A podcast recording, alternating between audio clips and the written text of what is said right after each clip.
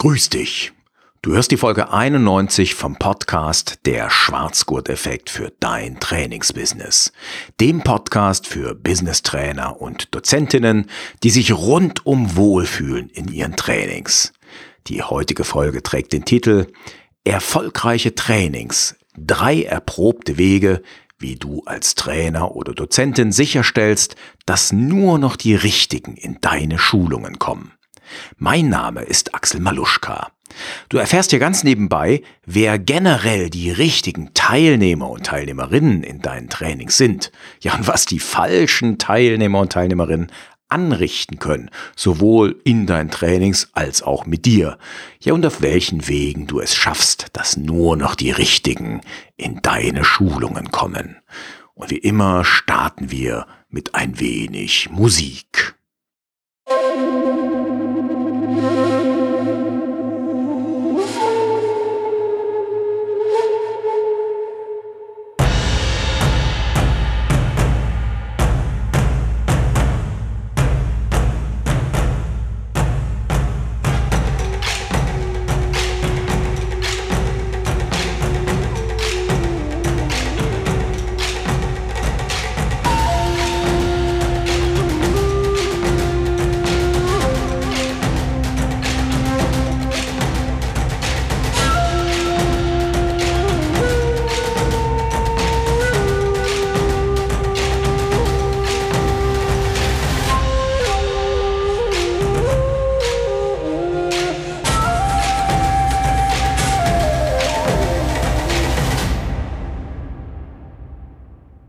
Irgendwie jetzt, als ich ihn vorgelesen habe, war mein Titel, naja, er hat sich ein bisschen sperrig angehört, aber okay, damit müssen wir wohl leben. Ähm, mag sein, dass jetzt bei Spotify oder wo auch immer du die Podcast-Folge hörst, der Titel ein bisschen äh, zu lang war, also abgekürzt wird. Ähm, ich muss mal gucken, dass ich irgendwie noch knackigere Titel in Zukunft finde. Aber irgendwie fand ich alles wichtig, was da drin stand. Ich konnte nicht weiter kürzen. Okay. Ich äh, fange mal an mit einer kleinen Geschichte, die ich erlebt habe. Und das war mit so irgendwie eine der schlimmsten Tage, die ich als Trainer jemals hatte. Ich war damals äh, beruflicher Trainer oder Dozent, habe ähm, als freier Mitarbeiter bei einem Erwachsenenbildungsinstitut gearbeitet. Und das war ein Institut, das äh, relativ viele Umschulungen gemacht hat. Das war cool. Aber die hatten eben auch so Arbeitslosenschulungen dabei. Und ähm, da hatte ich einmal, also ich habe ja wirklich 13 Jahre lang auch mit Arbeitslosen, mit Langzeitarbeitslosen, mit psychisch kranken Menschen, mit jungen Erwachsenen, mit schlechten Start ins Leben, habe ich gearbeitet, also so mit den heftigsten Zielgruppen, die du dir vielleicht für Schulungen und Trainings vorstellen kannst. Naja, und ähm, an diesem einen Tag war es so, ich, ich meine, ich bin mir nicht mehr 100% sicher, aber ich meine, es waren äh, arbeitssuchende Menschen, so sagt man ja, glaube ich, politisch korrekt, ähm, die vom Jobcenter geschickt wurden, also die schon länger als ein Jahr arbeitslos waren. Ich weiß ja nicht mehr genau, ab wann man als langzeitarbeitslos gilt, ob das zwei oder drei Jahre sind, aber also es waren halt schon Menschen, die, naja, nicht mehr so gut drauf waren und die haben dann vom Jobcenter so eine äh, EDV-Schulung verschrieben bekommen und an diesem Tag wurden von diesen Gruppen, die an sich schon anstrengend waren, auch noch zwei Gruppen zusammengewürfelt von dem Institut, äh, wo ich dort war, weil irgendwie ein Dozent oder eine Dozentin ausgefallen ist, war irgendwie krank spontan und dann haben die zwei Gruppen zusammengestopft in einen Raum. Dann mussten sich also zwei Menschen einen Computer teilen, ganz schrecklich. Und ich komme dann in diesen Raum rein und ich pralle gegen so eine Wand aus Ablehnung, aus schlechter Laune, aus Depressivität boah, also ich konnte die Stimmung fühlen. Die war so dunkel, die war so auch aggressiv. Es war, also es war ein schwieriges Arbeiten an diesem Tag. Ich habe es irgendwie hinbekommen, aber ich war abends komplett ausgelaugt. Ich war fertig. Ich dachte mir, es kann echt nicht sein. Ey, das ist, macht keinen Spaß auf diese Art. Also das war so ziemlich mit ähm, die schlimmste, ja, der schlimmste Tag, den ich als beruflicher Trainer, als beruflicher Dozent so hatte. Und da spielt, äh, also sicherlich war die Konstellation sehr schwierig und da spielt eben eine Sache eine ganz wichtige Rolle und das macht eben den Unterschied, wen trainierst du, wen schulst du. Und da gibt es einen extrem wichtigen Unterschied. schulst du Menschen, die freiwillig zu dir kommen, in deine Trainings, in deine Schulung, was auch immer du abhältst, oder werden die Leute geschickt beziehungsweise gezwungen?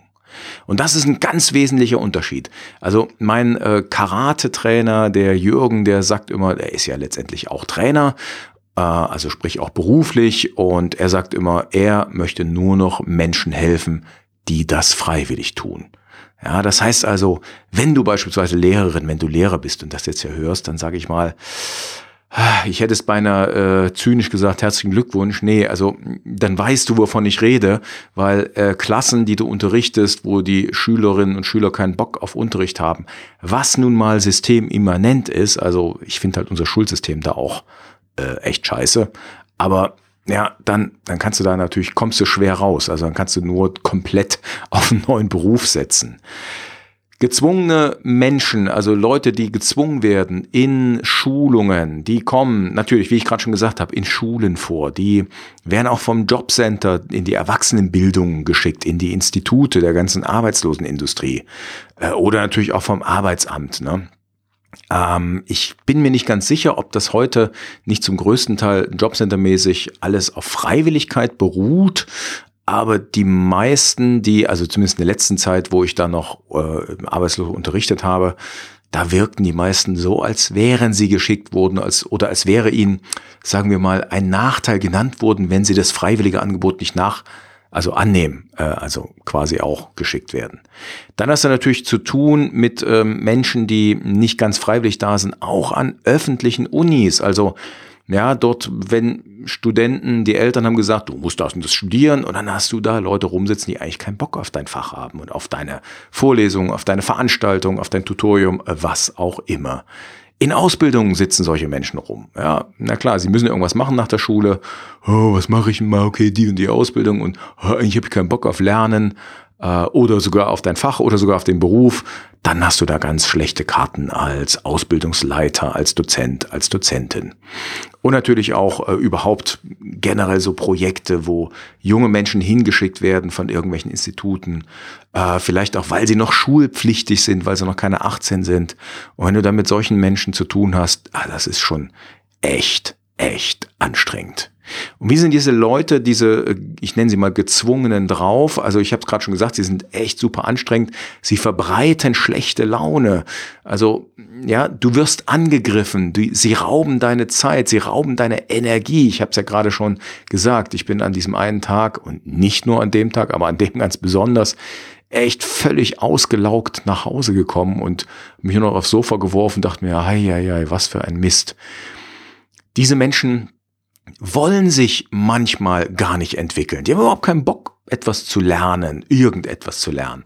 Äh, vielleicht sind sie so diesem schnell ohne Anstrengung reich werden Ding auf den Leim gegangen und denken, das ist möglich.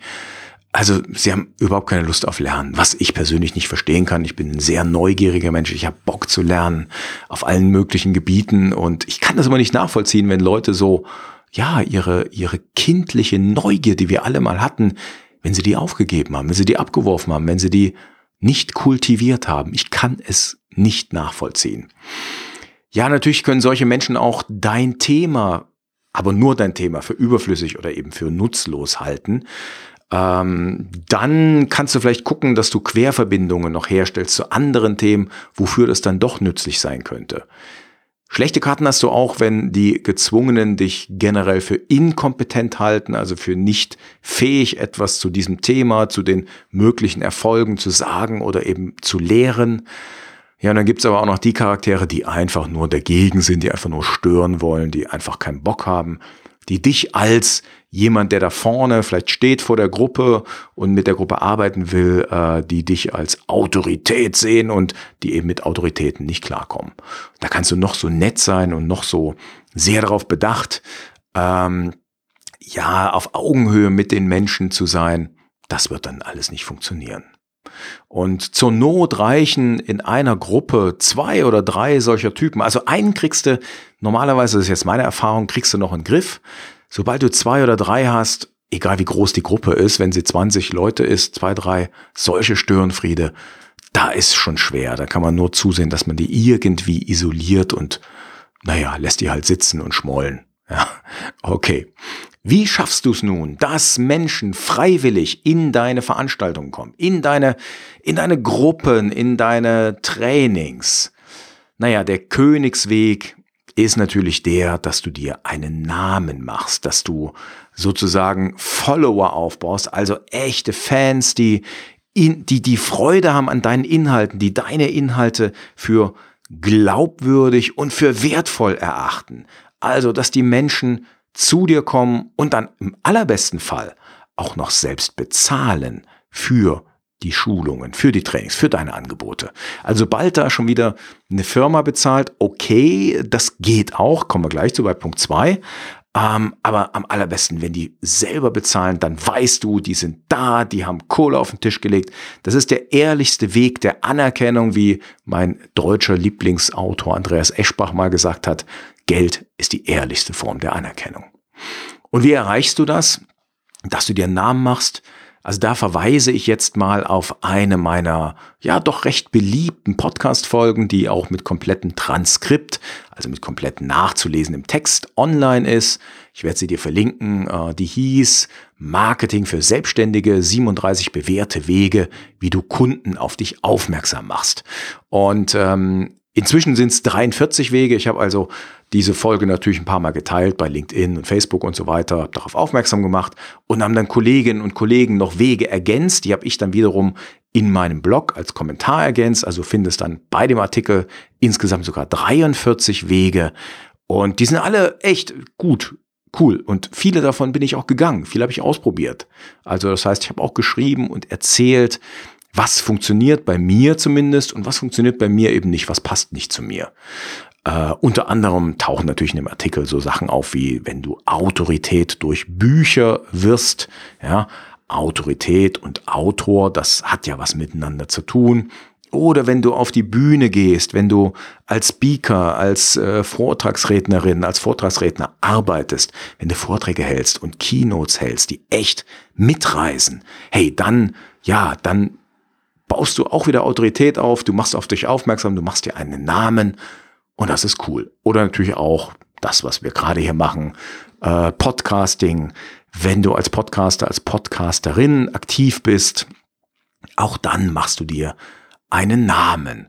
Und natürlich wichtig ist, und auch das taucht in dem Artikel auf, aber ich erwähne es trotzdem nochmal extra, dass du natürlich brillante Trainings, richtig gute Schulungen hältst, die die Leute voranbringen, die die Leute begeistern, dass du Weiterempfehlungen erhältst, dass du Testimonials erhältst. Also das setze ich mal voraus, dass du gute Trainings halten kannst.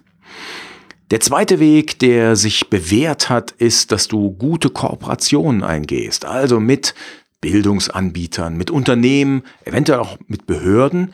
Und da stellst du aber sicher, dass die sich für deine Schulung, aber eben auch dagegen entscheiden können. Das heißt, du musst äh, bei deinen Schulungen, musst du natürlich auch einen guten Titel finden, der neugierig macht, der die Leute ja, anlockt, der die Leute anzieht, der also, wo die Leute sagen, oh ja, das würde ich gern lernen, das brauche ich bei dem und den Menschen, vielleicht auch wenn sie dich eben nicht kennen. Äh, ich frage dann immer nach bei den Instituten, mit denen ich arbeite, bei den Firmen, wo ich die Mitarbeiter schule, ob das eben genau so ist.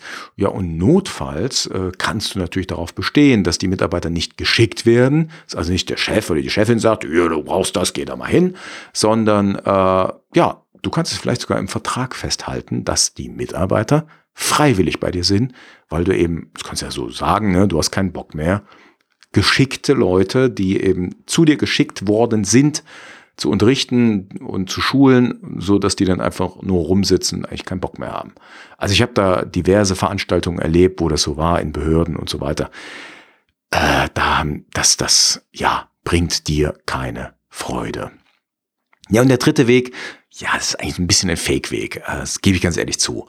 Ähm, ich habe ihn genannt Begeisterung und Du kannst natürlich so begeistert sein von deinem Thema, dass es dir egal ist, ob die anderen Menschen mitmachen oder auch davon begeistert sind, ob jemand stört oder nicht. Ist dir egal. Du kannst dein Thema an den Mann und an die Frau bringen.